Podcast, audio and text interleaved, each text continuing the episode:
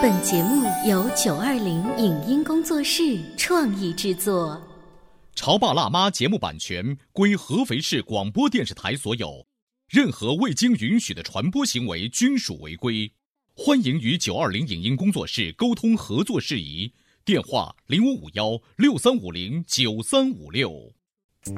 走在大街上，我希望听见别人叫我小姐姐、小姐姐、小姐姐，而不是哦阿姨。但我最爱的称呼是妈妈。走在大街上，我希望听见别人叫我欧巴，而不是大叔、大叔。但我最喜欢的称呼是爸爸。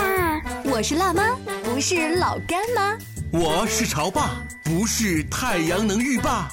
八零后时尚育儿广播脱口秀，潮爸辣妈。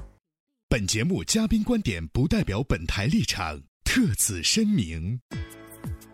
在中国的西南方向，在云贵高原之上，有一片神奇的土地，它有着世界第三大瀑布的奇景，有着世界上电辐射最小的溶洞，有着四十九个少数民族，这里就是贵州。为什么明明是省心省力的跟团游，却让嘉宾有种吃亏的心态？带孩子出门到底是跟团游还是自由行更好？贵州的天眼到底是什么东西？欢迎收听八零后时尚育儿广播脱口秀《潮爸辣妈》，本期话题：殊途同归的传奇贵州游。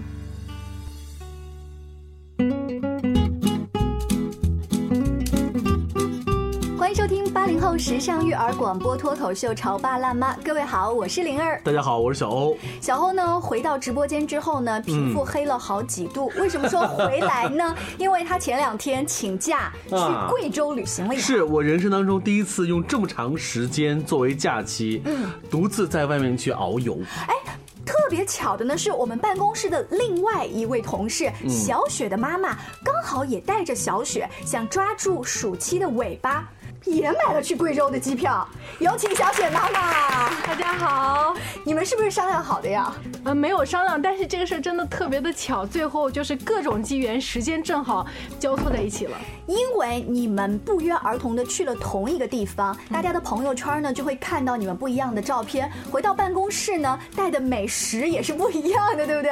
然后感受也不一样。小雪妈妈很意外的告诉我说，她这一次去啊，有一点点吃亏，打一个引号的。吃亏，这怎么说？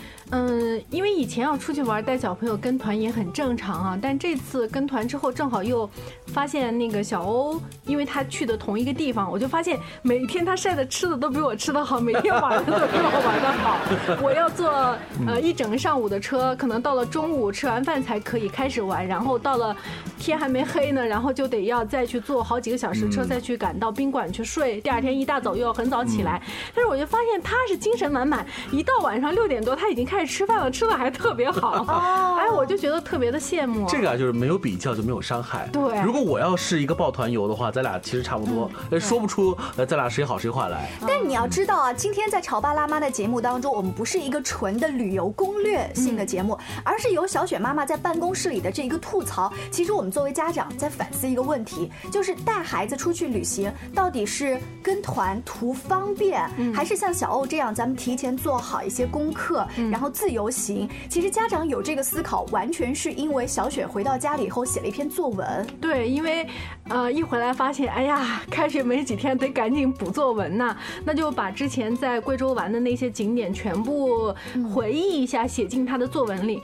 但当我拿到作文的时候，突然发现，哎，这样的作文除了里面有和苗寨有关的历史，或者是蓝门酒这样的习俗和风俗之外，基本上所有的文字。套在任何景点都可以用。你说的是“风光旖旎”这样子的形容词。对我当时就愣住了，我就在突然一下心里面就在想：哎呀，我没有带他真正深入到那个苗族的生活区里去感受歌舞啊，感受历史啊，感受民族的风味。那他的这些文字从哪儿来的呢？他在作文里面写的有关于苗寨历史。第一是他在进苗寨之前，外面有一个大的那个介绍牌，上面看看了一遍，但是肯定完全记不住啊。最后为了写作文是发现我们留了很多的门票，门票上有介绍，他抄了一段进他的这样不。好吗？在我看来的话，还算是认真了对，挺认真的。只要有一点点的记忆，回来再查阅一些资料，完成一个作文，你还想让他怎样？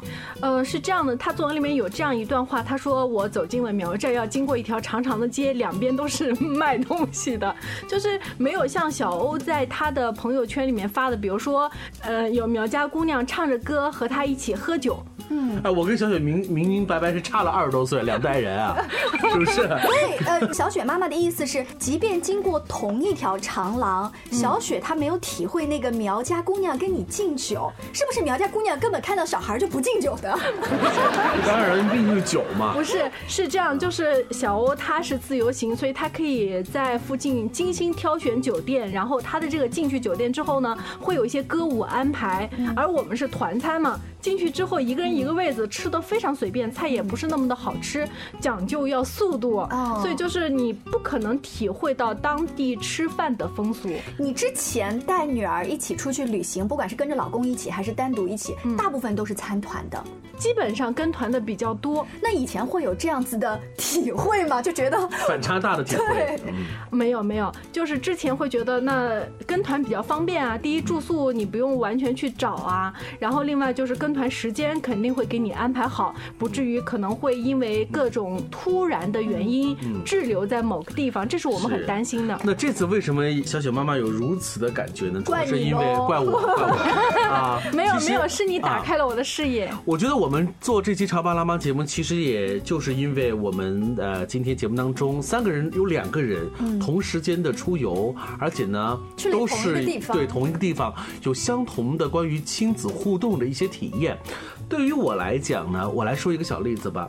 我在一个著名的一个喀斯特的山洞里头，那个山洞叫做织金洞哈。嗯，其实对于每一个人来说都是一个未知的旅程。它里头洞里头有长达六七公里的一段很长的洞穴内的这个行走时间，呃，也没有标标准准的，比如说导游来介绍，嗯，它可能是定时的。嗯，有一个爸爸带着两个孩子，拿着这个手电筒。边走，爸爸就边跟孩子说：“哎，你们看那个石头像什么？”嗯，然后孩子就开始猜了啊，像金箍棒。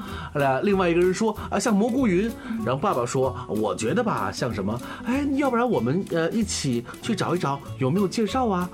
你看，这个爸爸其实不是导游，嗯，他也不知道这里头会有什么？会有什么，但是他跟孩子，他提醒孩子，让孩子保持一颗求知的心和好奇的心。嗯，那么这个旅程也因为这个爸爸的作用，让这个孩子有很多关于问号的收获。嗯，那我想啊，如果相同都要写一篇文章的话，我想这两个孩子应该一定会写的会很精彩。很生动哈、哎，所以呢，我想说，呃，不管跟不跟团，带孩子出去玩，最重要的还是家长要把这次旅行的意义捋顺清楚，跟孩子要表达清楚。嗯，在整个旅途当中，其实有大部分的家长还是啊掏出手机来照相，嗯，帮孩子照相，这个没问题。可是互动呢？嗯，跟孩子言语之间的互动呢，表达的互动呢，这个就少很多。刚才小欧提到了一个，就是旅行的意义到底是什么？大部分家长会不断的提醒，回去写一篇作文，这就变成了所有的意义，以及你往那儿站一下，让我拍张照片，然后发朋友圈。是这样子的，其实我觉得带小朋友出去玩，第一一定要了解当地的风俗，因为你从来没有去过那个地方，它的语言、他的生活习惯、他的饮食，呃，跟我们现在日常生活是完全不一样，所以我想让他去体验。会我们一家三口，其中有一个景点就是去的是呃天眼，就是在贵州平塘那边这个世界上最大的射电望远镜啊，嗯，特别的壮观。嗯可是那天我发烧了，我就没有上去。但是我老公带着孩子，然后爬上那个八百多的台阶去看那个射电望远镜。嗯虽然可能很多人觉得去那么远就看一个。好像就是一个大大锅锅，对，好像没有什么意义。但是你会发现，孩子回来之后，他的这种感受还是流淌进他的心里由了。爸爸陪伴。嗯，对，他爸爸本身就是从事科研工作，我想可能爸爸呃在这个路上做了一些什么引导是你不知道的？呃，比如说我们在之前就跟他讲过，我们会去看天眼，天眼是个什么样的东西。然后他也比较喜欢科幻故事，我们也曾经跟他聊过这个事情。当然，他爸爸跟他聊的可能是霍金的事儿，就比如霍金是当时是不太同意。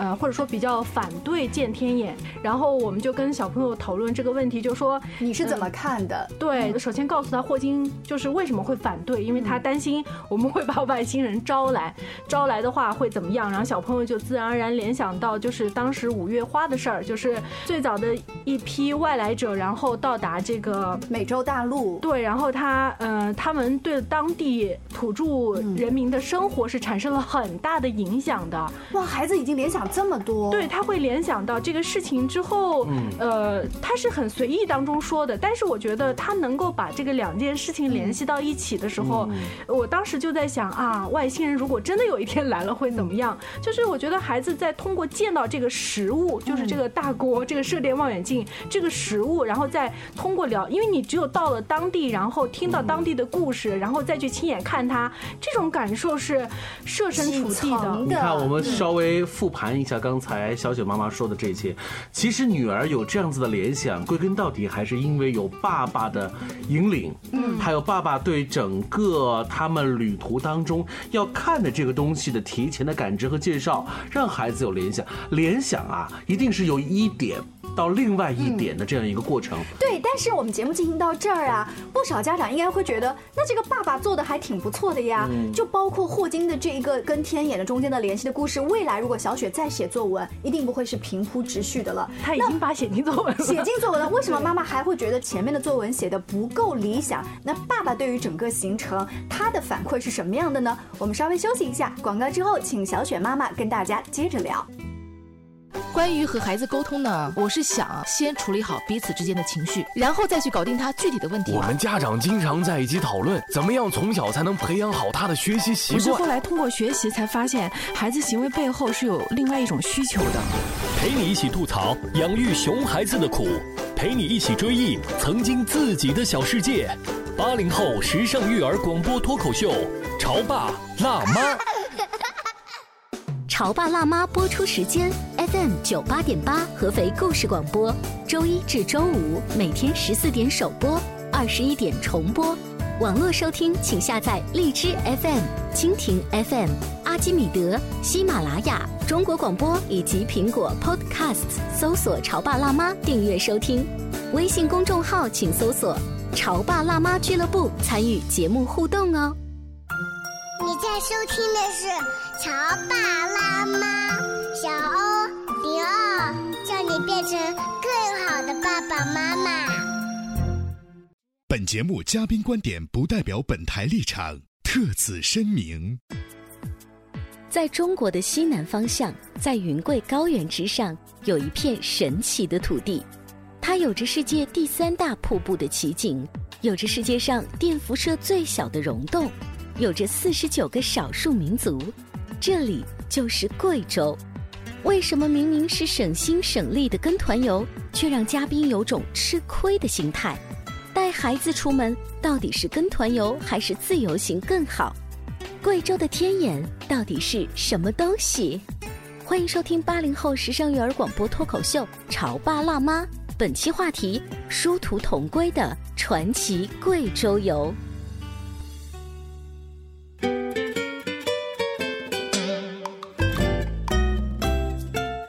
之后，欢迎大家继续回来。今天小欧跟灵儿在节目当中为大家请来了刚从贵州旅行回来的小雪妈妈。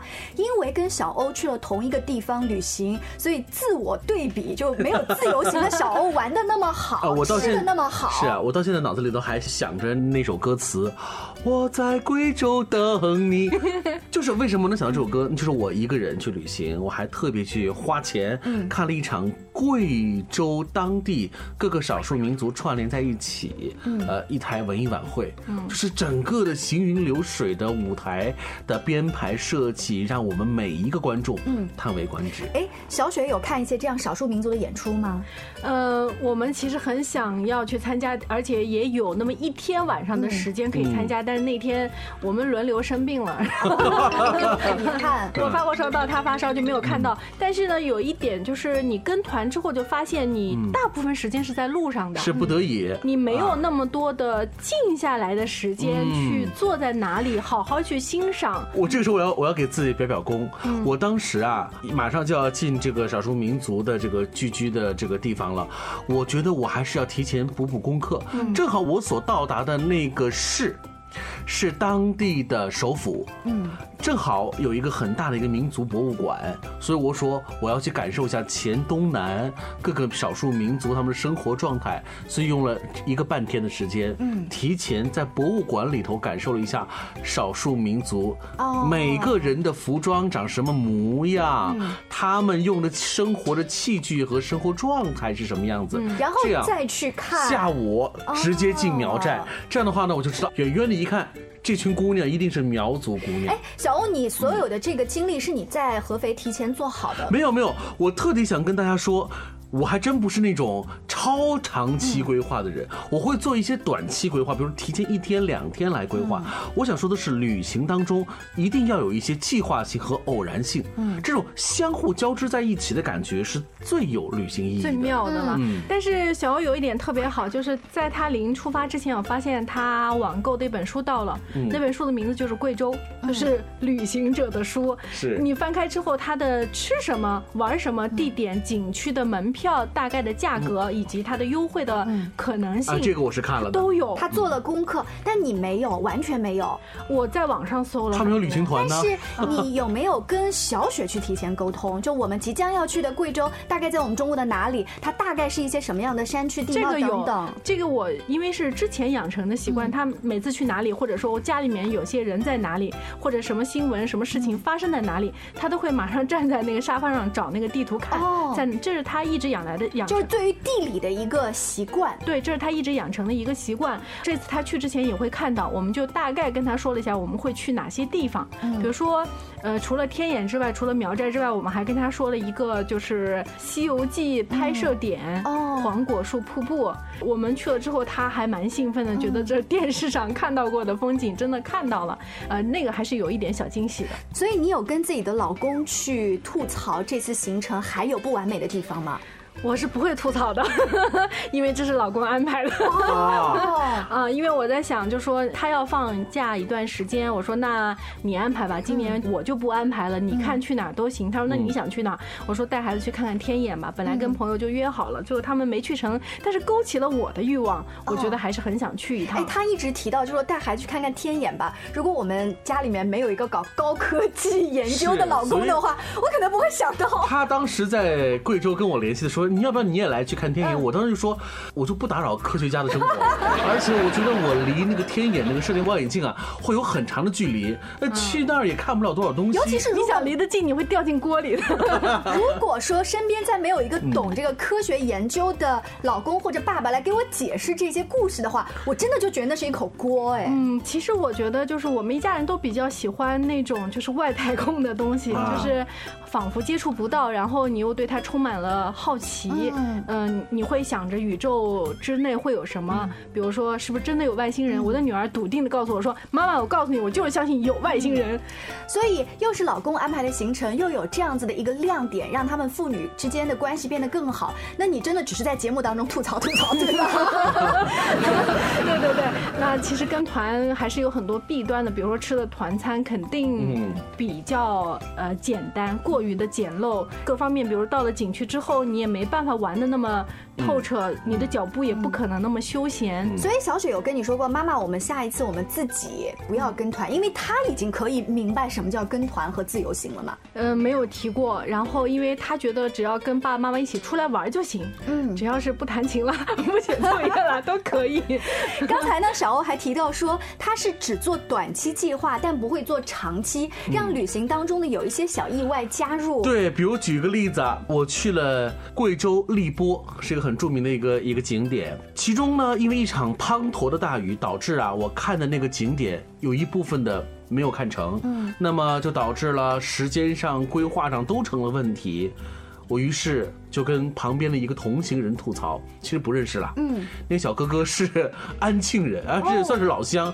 他说：“哎，大哥，你为什么不考虑坐这个飞机返回这个省城呢？就返回贵阳呢？”我说：“那会不会很贵？”我一查，才一百多块钱，哦，很便宜。所以我当时就决定了，我把这个行程在当地再拉长一天时间。嗯，这一天时间，我去另外一处很著名的地方，而且是旅行团的人很少，叫做茂兰自然保。保护区哦，我看到那些图片。呃，我当时，所以整场游下来之后呢，我会发现，正是因为这些突如其来的变化和我临时的一些决定，让这个旅程啊。变得更加的光彩夺目。这个我特别同意小欧的，就是什么呢？要多跟旁边的陌生人聊天。当然，这个是你在安全的范围内。就前一段时间呢，我也是带着孩子啊去那个房车基地去旅行。本来呢，大家知道那种基地啊，除了风景好，有一个孩子喜欢的房车是没有什么可玩的。但是我们看到有一个户外俱乐部的教练带着另外一些家长跟孩子在玩那个 CS。